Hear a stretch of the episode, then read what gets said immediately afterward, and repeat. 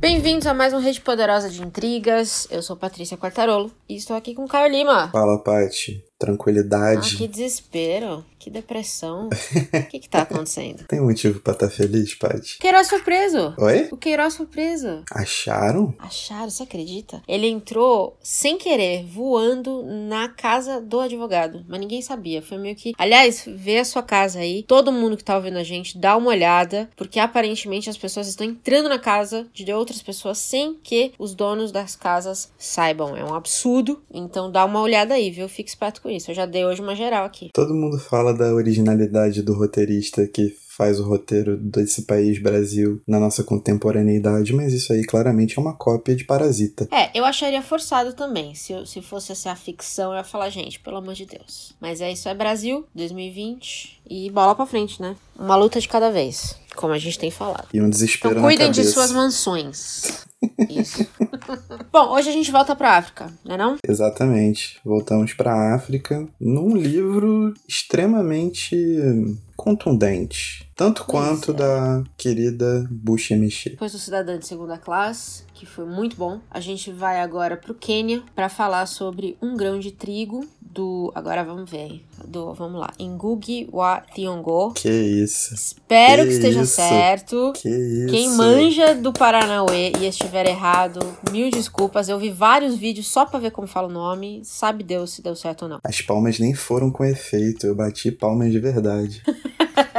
Ele foi lançado no Brasil em 2015 pela Alfaguara, mas originalmente ele foi lançado em 1967. Caraca, Certo. a gente só tá pegando relíquia, hein? Estão demorando, né, pra sair os livros aqui. De leve, Choque. de leve.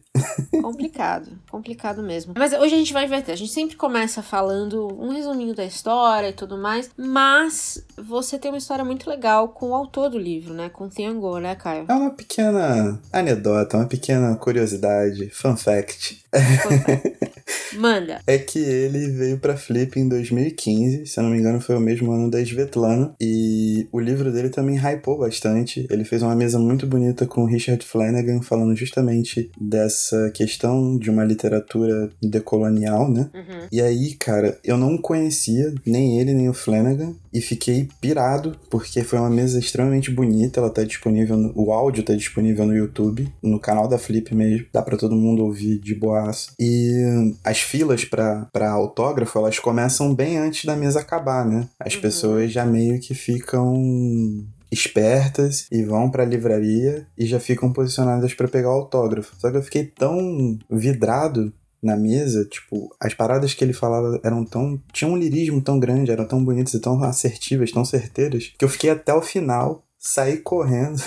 Peguei os 40 contos que eu tinha no bolso, comprei o livro dele e fui pra fila. A fila acabou em mim. Tipo, depois veio o pessoal da companhia falando que já tinha atingido o limite. É. E tadinho, ele foi e me deu um autógrafo, foi mó simpático comigo. Tipo, a cara dele tava mó de cansado, assim. É um senhorzinho, né? Ele já é um tava senhorzinho. com 76, eu acho. Então ele já passou dos 80 hoje. Rapaz. Mas assim, extremamente simpático, extremamente gente boa. E o livro ficou aqui por esses anos todos até que a gente falou. Acho que chegou a hora. Chegou a hora. Estamos aqui falando sobre. E é muito bom, porque ele traz. Aliás, um fato importante que eu esqueci de mencionar agora na apresentação é que a tradução é do Roberto Gray. Né? A gente aqui tem feito um Uhum. ponto muito específico de citar os tradutores que têm feito um trabalho aí incrível nos livros. Sim. Uma coisa legal desse livro que ele vem complementar muito do que a gente tem falado. A gente falou um pouco da Bush, né? Ela falava um pouco sobre colonização, mas aí tinha e um pouco além disso, porque era o foco grande realmente na ADA,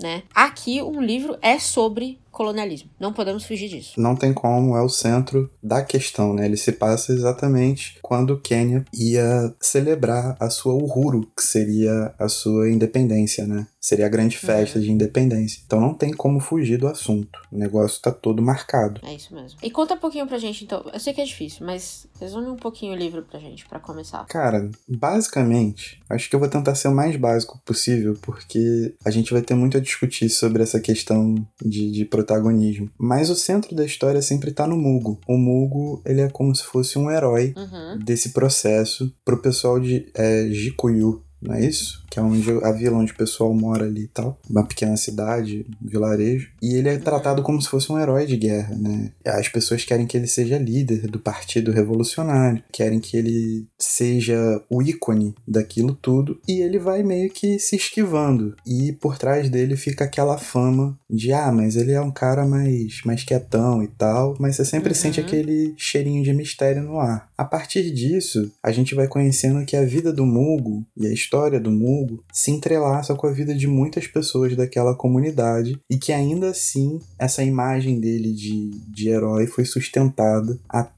as últimas consequências. Acho que essa seria uma boa sinopse, assim, pra gente começar. Muito bom, muito bom. Então vamos partir do Hugo, né? Que ele é, ele é um, um herói que não quer ser herói, né? Ele evita muito essa, essa alcunha. Ele evita, inclusive, contato com as pessoas do vilarejo. Ele nem quer muito papo. Não, nem um pouco de papo. Ele quer viver na dele sozinho, um maior abandonado, como diria Cazuza. Pois é. E ele teve, a gente vai descobrindo, né, enquanto o livro é narrado, que ele teve uma infância muito difícil, né? Então ele é, ele é o típico herói que vem do nada e, e vira ali um, um, um, ponto de esperança, vai, de uma população, né? Porque ele veio, ele, era, ele ficou órfão muito cedo. Isso. E aí ele foi morar com uma tia que era estúpida, uma dinossauro. Totalmente. E que não gostava dele, basicamente, né? Mas ninguém nunca fingiu gostar dele, na verdade. Então a família dele não gostava dele e ele sabia muito bem disso. Sim, total. E é engraçado, né? Porque, tipo, essa construção dele não vem em uma linha temporal, né? A gente, uma coisa que é bom deixar uhum. clara é que isso vem através de flashbacks, assim, do narrador, né? O, o Mugo, ele tá naquele tempo presente da Uhuru. Ele tá ali, a gente acompanha esse pequeno processo de dias, semanas. Mas uhum. esses flashbacks atuam no livro com uma força muito grande. Aí, além dele, porque ele é um dos personagens, né? Digamos que ele vai tem uma história que vai cruzar tudo e ele é meio que esse esse ponto de cruzamento justamente porque as pessoas querem que ele seja essa essa esperança do do Quênia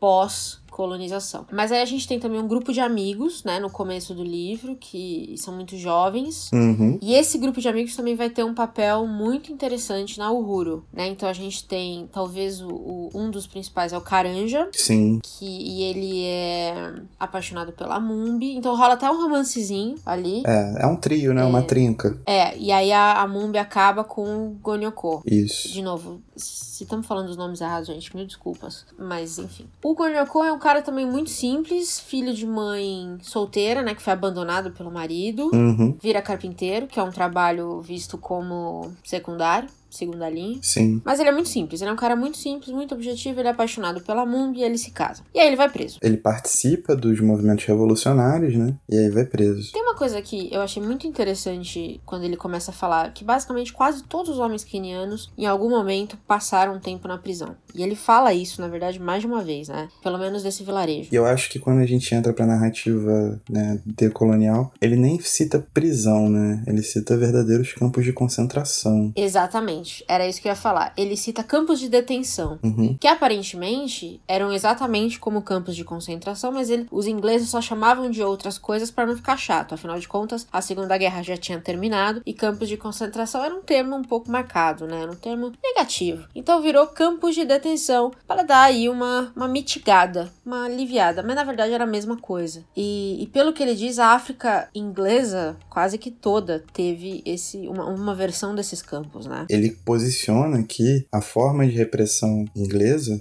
né, que é que ele tem experiência é como algo muito muito próximo do que aconteceu na Europa com o nazismo, né? Pois é. Então, Torturas, é, de, de, trabalho forçado, a, a, mesmíssima coisa. A mesmíssima coisa. Com palavras diferentes, mas a gente sabe muito bem o que era isso. Inclusive, muitos dos presos e muitos dos colonizados, vamos dizer assim, foram lutar pela Inglaterra na guerra. Exatamente, que é uma coisa que a gente ouve muito pouco, né? Muito pouco. Mas boa parte de, da guerra ter sido mundial é porque envolveu gente do mundo todo mesmo. E acho que muita gente ainda não. É, quando você coloca esses acontecimentos numa, numa linha do tempo, assim, às vezes eu fico embasbacada de como as coisas estão próximas. Né? Então, por exemplo, a independência do Quênia aconteceu em 1963, que foi exatamente no ano de nascimento do meu pai. Sim. O Quênia tem a idade do meu pai. E é uma, é uma coisa muito louca quando você para pra pensar. É muito recente. É, a gente não deveria ter uma geração que viu isso acontecer. É, e na aí, verdade, a história não deveria nem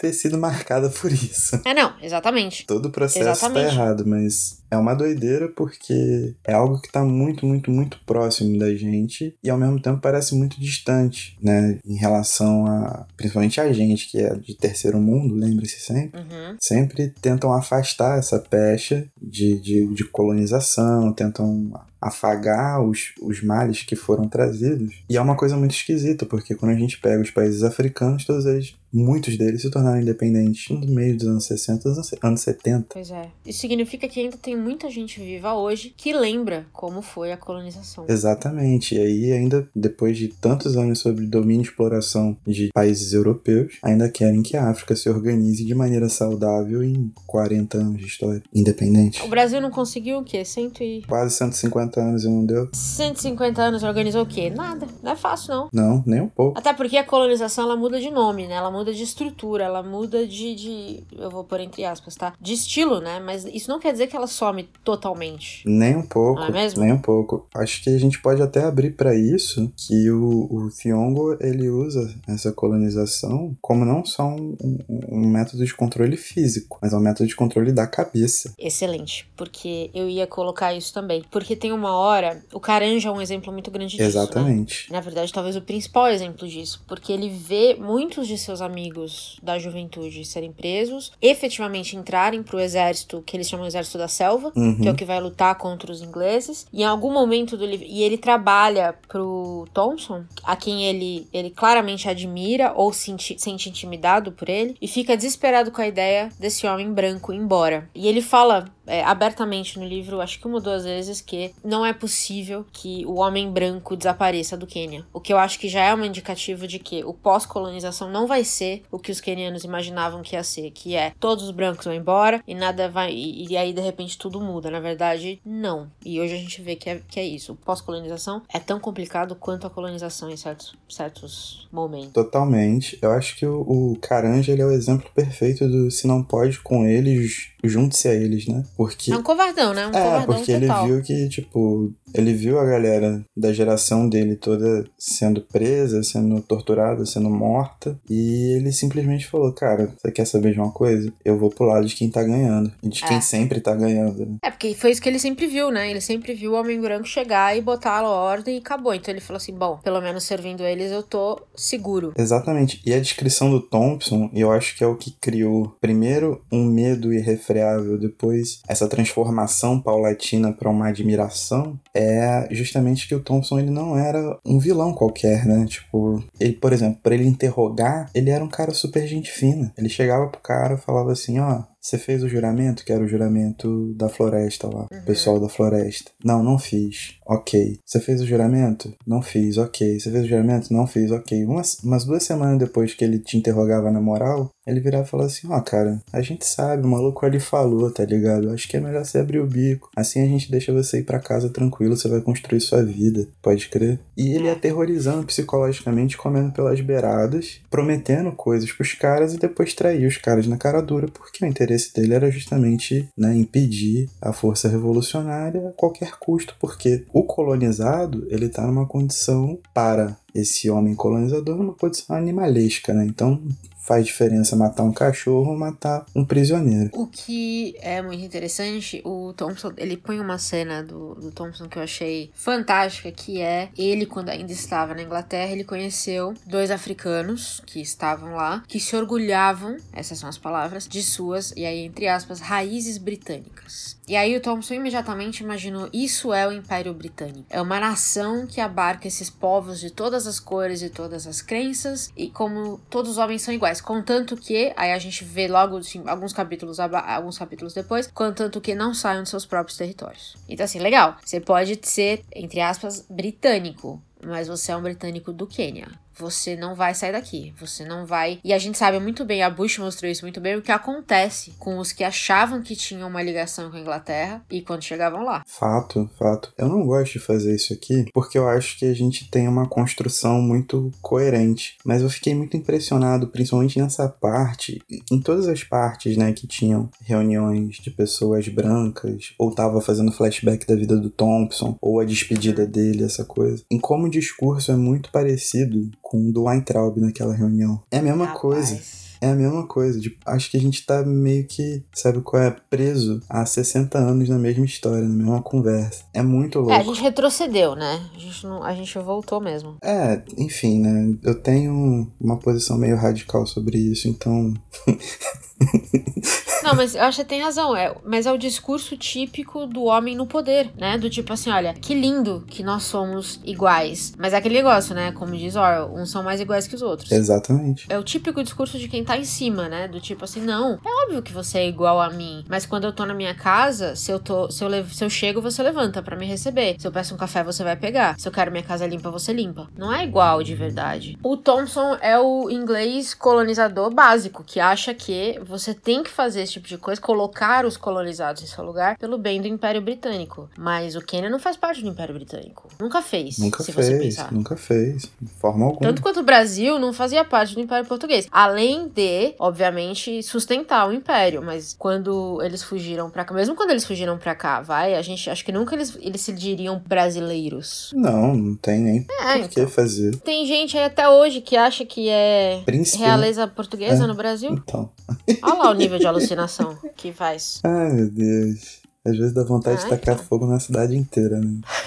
tipo Petrópolis, assim. Complicado, né? Uhum. Complicado. Mas vamos voltar. Então a gente tem. Já, já espalhamos, né? Nem demora muito. É.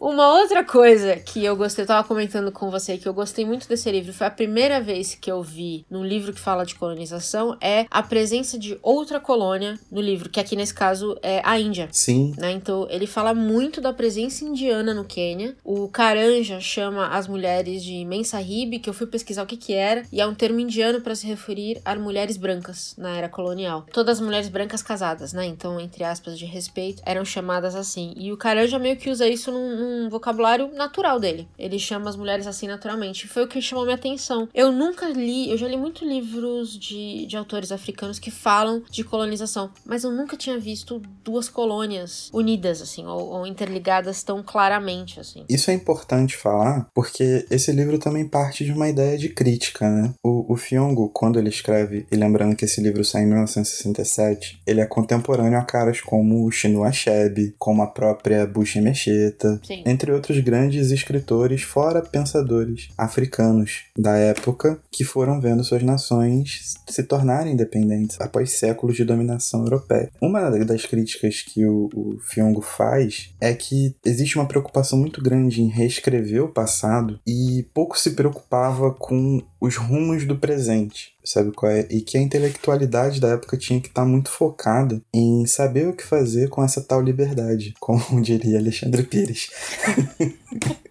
Já temos a trilha sonora. Caraca, Muito eu bom. detesto isso, mano. Vem no estalo. Tem que parar com esse meu espírito de zoeira. Mas. Então, esse livro, ele se coloca como uma maneira de, sem deixar de olhar para o passado, tentar determinar o que está acontecendo no presente. Então, Hum. é muito interessante que, por mais que não se toque em nomes muito famosos, né? Principalmente do Kenyatta, que foi o primeiro-ministro, depois foi presidente do Quênia durante quase uma década e foi, né, um dos grandes articuladores desse projeto de independência queniana. É muito interessante que ele apareça quase como uma sombra, tanto quanto Uhum. outros, outros nomes históricos, porque o passado ele serve para sustentar o presente e o presente serve para construir o futuro. Então ele, ele construiu uma situação em que as vidas dessas pessoas se cruzam de maneiras às vezes até inimagináveis, né? É a vida normal, tipo, aquela coisa de o mundo é pequeno, muitas coincidências, etc. Uhum. E vendo as lacunas que existiam naquele presente pra mostrar, tipo, entregar de bandeja para as pessoas assim, mano, olha só, tipo, se a gente não pensar o que, que a gente tá fazendo agora, lá pra frente o caldo entorna, sacou? Uhum. Eu acho que nesse ponto, isso é muito importante nesse livro, essa constituição dele, e aí entra também essa questão de que, tipo, muitos autores, talvez, tá, não sou, nós não somos expertos em cultura africana, em literatura africana, etc., Uhum. mas pelo, até pelo que está na introdução do livro da Alfaguara, muitos autores se preocuparam em tentar reescrever a história, se preocuparam com os pequenos símbolos da história e esqueceram, por exemplo, de desmistificar essa coisa de que as colônias não se comunicavam. É. Né? Então, existe uma forte presença de indianos no Quênia, por exemplo, que a gente talvez não imaginasse.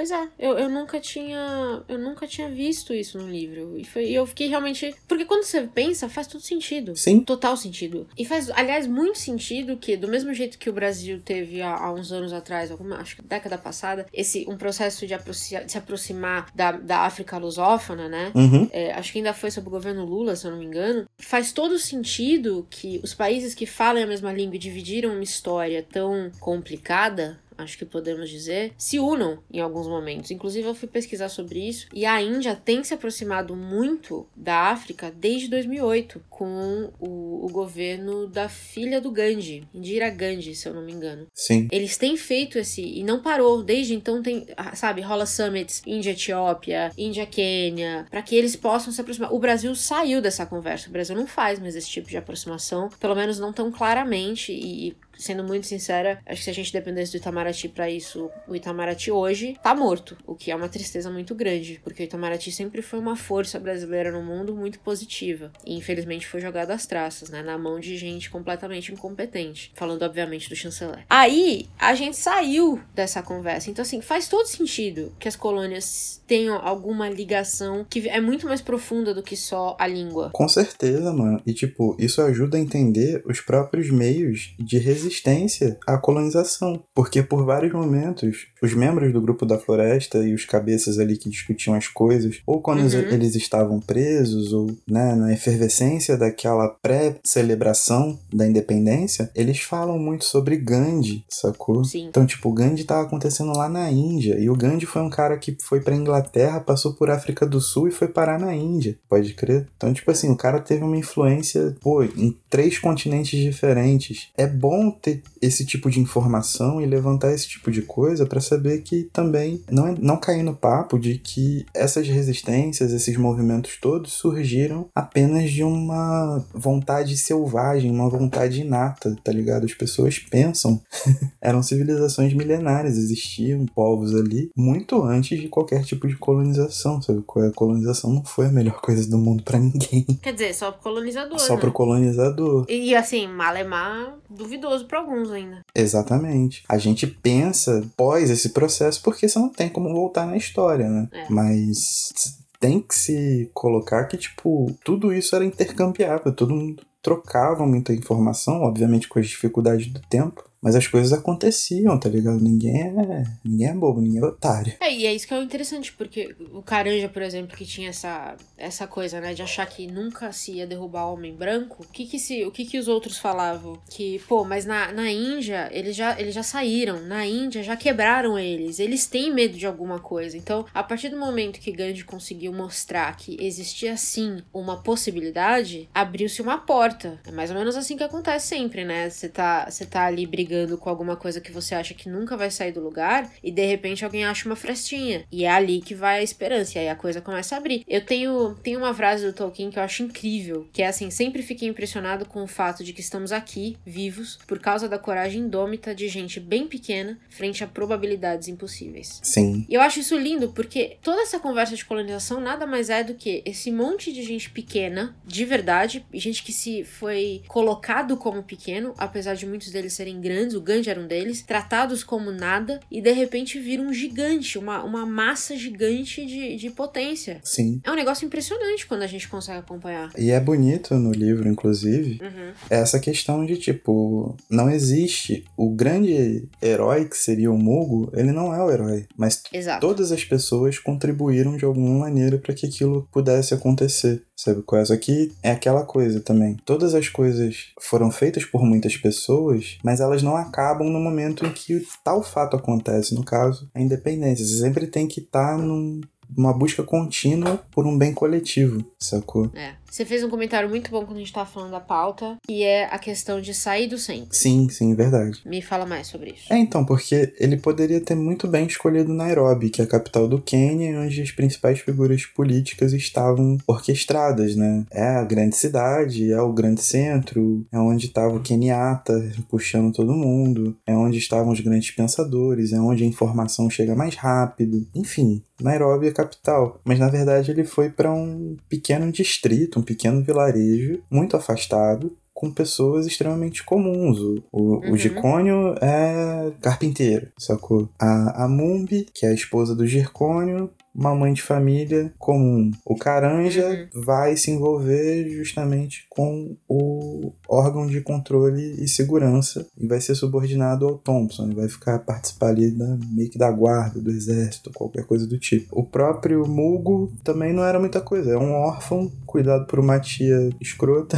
Sim. O Kirika, que é o grande mártir, né, daquele lugar, é a grande peça-chave que faz todo mundo se conectar de alguma forma. Ele é também irmão da Mumbi e não era nada demais. Ele foi para a selva para virar um guerrilheiro, né, para ele participar do, do exército da floresta de resistência e ganhou espaço lá, mas não era também tipo um cara. Eu acho que a principal ação dele foi o atentado justamente contra o Thompson, uhum. mas que não matou o Thompson, matou outra pessoa no lugar. Então, tipo, ele pegou muitas essas organizações pequenas, esses, essas micro-relações e micro-organizações, né, ou um setor pequeno para poder representar essa questão da coletividade, para tentar construir e poder também conseguir adentrar nas várias personalidades que se desenvolvem dentro de uma comunidade, porque isso não é inerente à condição humana. Né? Traz uma humanidade, uma construção de personagem muito boa e uma construção política que é muito mais complexa do que a gente imagina sempre, ou do que a gente vê representado, a gente se acostuma a ver representado. Então,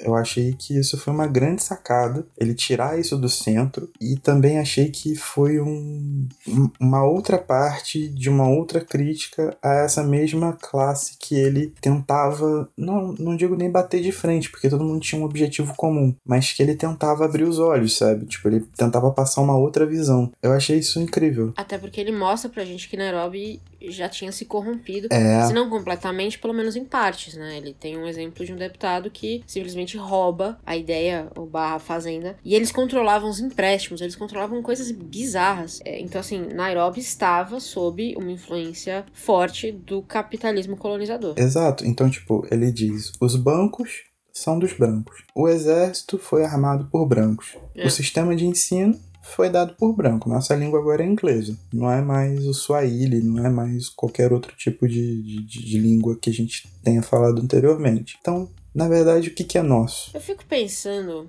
que você falou do Kenyatta e você falou também no Mugo que é, eu não sei se, se a gente pode fazer um paralelo, mas eu acho que existe, principalmente nos países que, que sofreram, passaram por esse processo de colonização, eu vejo isso muito no Brasil, uhum. que é essa necessidade de construir um herói nacional para basilar a identidade. Sim. Então a gente sempre espera, né, um herói nacional, um painho, alguém que vai cuidar da gente. A visão, a nossa visão de poder, ela é muito infantil, na real. E eu acho que vem muito disso, a gente tá acostumado a ter alguém que tome as decisões por nós. Mas isso, Paty, eu tenho tentado estudar um pouco mais sobre, porque eu acho que a história de países colonizados, principalmente quando a gente se faz aqui, né, o paralelo América Latina, África, até pela intercambialidade, a questão dos escravizados que vieram para cá, uhum. né, essa, essa constituição toda, isso é uma imposição de visão do próprio colonizador, porque o colonizador se justifica pelo quê? Pelo poder. Eu não sei Sim. se você você leu Crime e Castigo, certo? Não li. Não eu leu. tenho pavor desse livro, mas vou ler, calma. Mas é o seguinte, seguinte, logo no começo, Raskolnikov ele diz que existem dois tipos de homens. Eu não lembro exatamente quais são os dois tipos, mas são os homens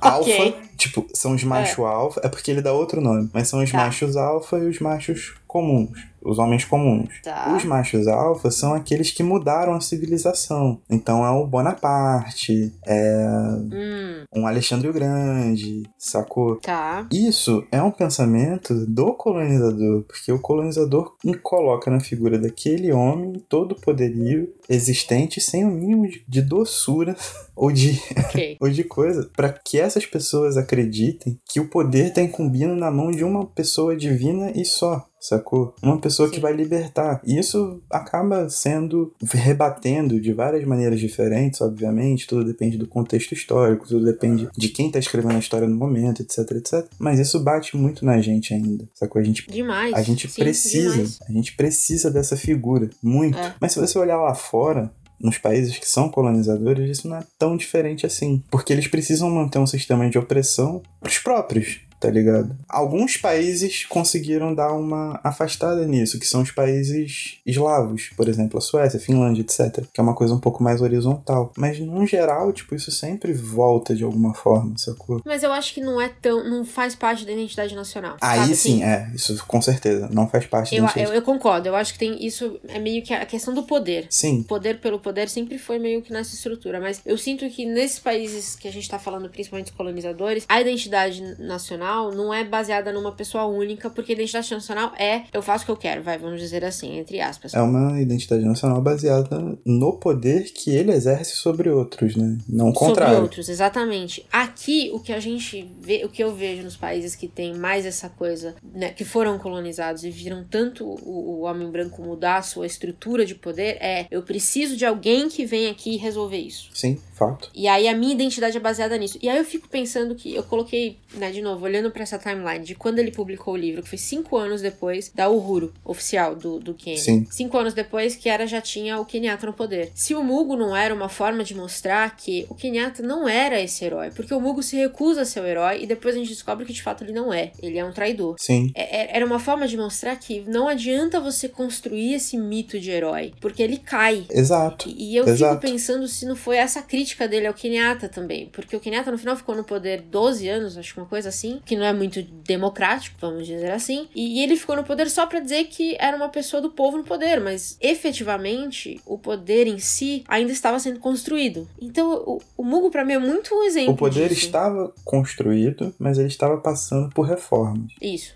ótimo. Porque. A grande quebra que o Fiongo defende é uma quebra total. E o que acontece É. para essa quebra total é que aquela população queria homenagear, por exemplo, o líder revolucionário que é o Kirika, com a morte do seu traidor. Só que Uhum. eles ficaram completamente em choque quando descobriram que o, tra- o traidor não era a pessoa mais óbvia, mas sim quem eles consideravam um herói. Exatamente. E o que acontece com a memória do Kika? Ela meio que fica escanteada. Então, nesse processo de você. Mesmo que você descubra que seu herói é um herói de, de areia, um herói de sal, acaba que a grande, o que seria a grande transformação, ela tá escanteada e já era. Aí é uma coisa que ele fala de uma superação de sistema, né? Quando a gente fala de superação de sistema, você fala de revolução total. Aí a gente entra num. Porradaria. Exatamente. Mas, mas pensa, até mesmo é, tem uma, uma parte do livro que eu anotei que ele fala assim: uma- nós precisamos de uma chuva de sangue para irrigar a árvore da liberdade. O que Rica fala isso. A própria metáfora do grão de trigo que dá título pro livro é isso, né? Exatamente. Mas eu fico pensando, eu pensava muito no Mugo como herói, herói, essa construção do herói. Acho que herói de areia é um ótimo termo. Eu penso, a gente consegue trazer isso até recentemente pro próprio Obama. Pode ser, pode ser. Porque o pessoal agora nessa, nesse movimento todo de Black Lives Matter e tudo que tá acontecendo, levantaram que durante o, o governo Obama teve um monte de policial que matou negro que saiu andando. Ele bombardeou um monte de país. Então, assim, ele foi um token ali, um, um momento do, do- da comunidade negra de se refletir num, num, num papel de poder. E aí o que veio depois foi a contra-reforma, basicamente, né? A porrada contrária, que é o Trump, que é exatamente tudo o que Obama era o contrário de tudo que Obama dizia. Porque o poder é isso, nada mais é do que esse pêndulo, né? Ele vai, ele volta, ele vai, ele volta. E eu acho que o, o Go fala muito isso, da gente não dá pra você construir esses heróis que não são perenes. Inclusive, mesmo falando assim, por exemplo, pouquíssimos a gente consegue pensar o Gandhi, o Mandela da vida. Mas quantos mais? Quantos mais se sustentam na história? E o Mandela, quando ele ascende o poder, ele não é mais o revolucionário que ele era. Ele passou 26 anos preso, tá ligado? Se eu não me engano, foi isso. Foram 26 anos preso. Então, tipo assim, Mas você entende? claro, Ponto. claro. é que no fim, fato. todo herói é de areia. É isso aí. É iconoclastia. É, você basear a sua identidade nisso, morreu, você já destruiu, já começou quebrado. Sim. E eu acho que o Theon Go tem uma crítica incrível aqui no livro disso, com, com o Mugo, porque até o final do livro a gente não sabe o que ele fez. Você já sabe que tem alguma coisa cheirando mal. É, você sabe que tem alguma cagada, Exatamente. mas a gente não sabe o que é. Não, nem um pouco. Então, assim, e outra, né? Assim, aí falando mais do, do mérito literário em si. Nesse livro tem de tudo, né? Tem intriga, tem traição, tem política, tem guerra, tem porradaria, tem trio romântico, tem muita coisa, né? Cara, Dá pra ser uma novela. Você sabe que eu lembrei? Quando apareceu o trio, quando o trio se formou entre Caranja, o Gicone e a Num- a Mumbi, É, eu pensei no Equador. mas, mas bem feito, né? Só que agora Isso bem aqui. feito, né? Que o Equador É. é... Aqui ficou bem feito. Lá começou bem, mas aí decaiu. Pra quem já leu Equador ou quem tem interesse no livro, a gente tem todo um episódio dedicado a ele. Caiu não, né? Foi pro meh. inferno. É, a gente achou meh. Começou Então bem, vai lá ouvir por quê. Mas eu pensei muito, muito nessa, nessa dinâmica, tipo, e ele conseguiu aplicar uma narrativa muito dinâmica, uma narrativa muito bonita, muito lírica, uma Uhum. narrativa, uma construção muito imponente da linguagem, o que eu acredito que deva ser difícil até de traduzir ou até de encaixar algumas coisas. E o livro tem muitos termos em Swahili, né? Tem muitas coisas assim que a É. gente tem que, que sempre dar uma verificada pra poder pegar o contexto daquilo na moral. Mas é, é mais uma indicação, né? É mais uma prova do que ele quis fazer em relação à construção dessa identidade, tá ligado? Das pessoas se reconhecerem e das pessoas largarem essa ideia de que uma pessoa vai lá e vai fazer tudo por você, que não são pequenas organizações, né? O pensamento global com a ação local, essa coisa toda, É isso aí. né? Desde a Essa é a linguagem do livro até a própria história em si, isso tá muito marcado. Muito bom. Mais um, mais um gol. Golaço, né? Estamos indo bem demais. Eu tô muito feliz. Acho que a gente tem escolhido livros muito. que dá muito o que falar. E assim, estranhamente, que dizem muito do nosso próprio país. É meio bizarro isso. É, é sem querer, mas tem dado meio certo, né? É, né, cara? A gente. Estranho. Paranormal isso daqui. Medo. Medos. Mas muito bom. Acho que não precisamos, de novo, mais uma vez, não precisamos dizer pra ler o livro. Que tá dado. Infelizmente, não trouxeram mais coisa dele. Mas ele é um cara que tem uma obra gigante, gigante, gigante. Ele é dramaturgo, ele é ensaísta, ele escreveu livros infantis, muitos livros publicados, né, de, de vários romances publicados, novelas, etc. Pra cá, pro Brasil, eu lembro que veio o Grão de Trigo e veio o primeiro volume de uma série, de uma trilogia, no caso. Eu esqueci o nome agora, mas tem um cachorro na capa. Não saiu a trilogia inteira. Não, só veio o primeiro volume. Não, aí é sacanagem. Acho que pela Alfaguara também. Aí é sacanagem. É um soco na cara do leitor isso daí. Eu fico louca. Pô, nem fala. Eu tô com o maior medo disso acontecer. Sabe com quem também? Hum. É com a Virginie Despentes, que trouxe A Vida do Vernon Subutex. Um lançamento mais recente da Companhia das Letras. É uma série? É uma trilogia. Trouxeram o primeiro livro no começo do ano passado. Tá publicado desde 2013. E essa mulher foi quem escreveu Teoria King Kong, tá ligado? Que é um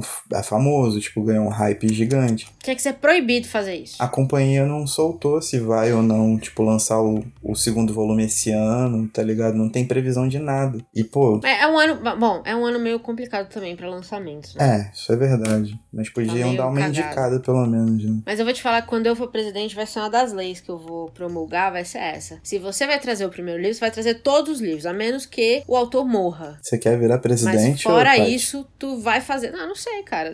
Aparentemente qualquer um pode ser presidente nesse país. É, assim, você já dá uma Não é não? pesquisada aí. Seu advogado tá firmeza, hein? Qualquer um. Não precisa nem saber. Ah lá, mas eu sei mais que o presidente hoje? Eu acho que sim. eu já li mais livro? Com certeza. Pelo menos. Ah, isso a gente pode falar, hein? Então. Você sabe que eu acho muito maneiro, por exemplo, nas lives, quando ele fazia live, pra mostrar que ele, ele fazia live com a biografia do Winston Churchill. Aqui, ó, Sim. o grande estadista, Maravilhoso. Tá o bom. grande cara que mantinha campos de concentração no Quênia, na Nigéria, na Índia, Simpático. câmaras de gás, mas, enfim, né? Muito bom. Bom, leiam Grão de Trigo. Acho que esse nosso mês, tanto quanto o nosso mês árabe, tem sido fantástico. Estou muito feliz com os livros que a gente escolheu. Foi uma dobradinha. Ó, Boa, deixa eu né? pensar. Gostei também. Quando a gente saiu do, do, do mês árabe, a gente tava no, no Japão, né? Na, na Ásia. Cara, eu não sei. Acho que Caraca. foi abril. Acho que foi, né? Abril, acho que a gente leu. A gente leu Ásia. Ih, rapaz. Eu já tô muito louca nesse ano. Muito louca. Eu também tô perdido no 20 tempo. de junho, eu já nem sei mais que mês que é. Eu tenho que olhar o calendário todo dia, tá foda. Tá doideira demais. Mas tá bom, tá recomendadíssimo. E talvez, eu não sei se vai rolar, depende de mim na verdade agora, mas farei o possível pra rolar talvez um episódio extra de literatura africana aqui. Essa também é braba, viu? Vou, vou fazer o meu melhor. Pior que pra essa eu já pensei até na gracinha que vai rolar no final. já tá na cabeça, já tô matutando aqui. Já tá se antecipando já. Ah, tô. Que é eficiência, que produtividade. Muito bom. E é isso, tá entregue? Entreguíssimo. E tchau. Tchau.